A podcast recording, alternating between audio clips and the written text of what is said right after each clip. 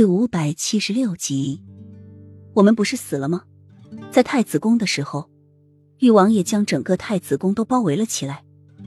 你为了救我，被箭射中了心脏，然后我也被箭射中了心脏。墨尘是最先被箭射中的，到底是怎么回事？一回到他们居住的小屋，洛英就质疑的问着：“这个小屋就像一个普通老百姓的家一样，虽然简陋。”但是屋中的摆设真的很温馨，很温暖。齐盛瑞摸摸洛英的额头，笑道：“大清早醒来的时候还好好的，怎么一到中午就说胡话？事情都过去一年了，为怎么突然还要提起？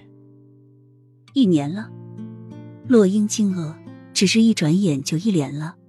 再看小溪，的确比先前长大了些，难怪当时他看的有些陌生。是啊。当时我们是被玉王爷的军队包围在太子宫中，但是小溪身上有异能控制住了所有的士兵，我们这才得以逃出来。后来我带你来了这个世外桃源的村庄，这也是我用了几年时间建立起来的，就是你怀着小溪时，我帮你送到的那个树草村庄。齐盛瑞拉着洛英的手，嘴角满是温和的笑容，身上不再带着往日的戾气。让人无形中产生一种惧意，相反很平和。洛英的眸子转动着，脑袋更加的混沌了。难道那个真的是一个梦吗？那墨尘呢？洛英依旧用似懂非懂的眼眸看着齐盛瑞。既然他们没有死，那墨尘也应该没有死。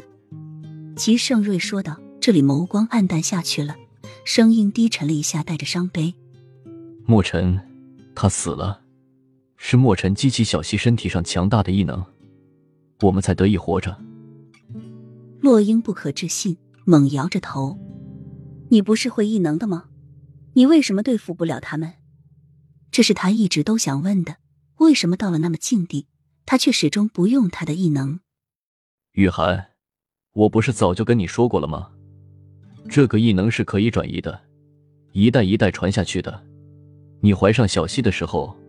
我的异能就莫名其妙的不见了，直到我父皇临死前，我才知道，我的父皇他也是一个有异能的人。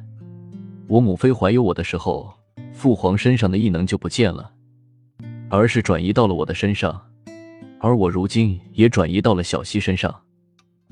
齐盛瑞轻皱眉头，露出一丝担忧。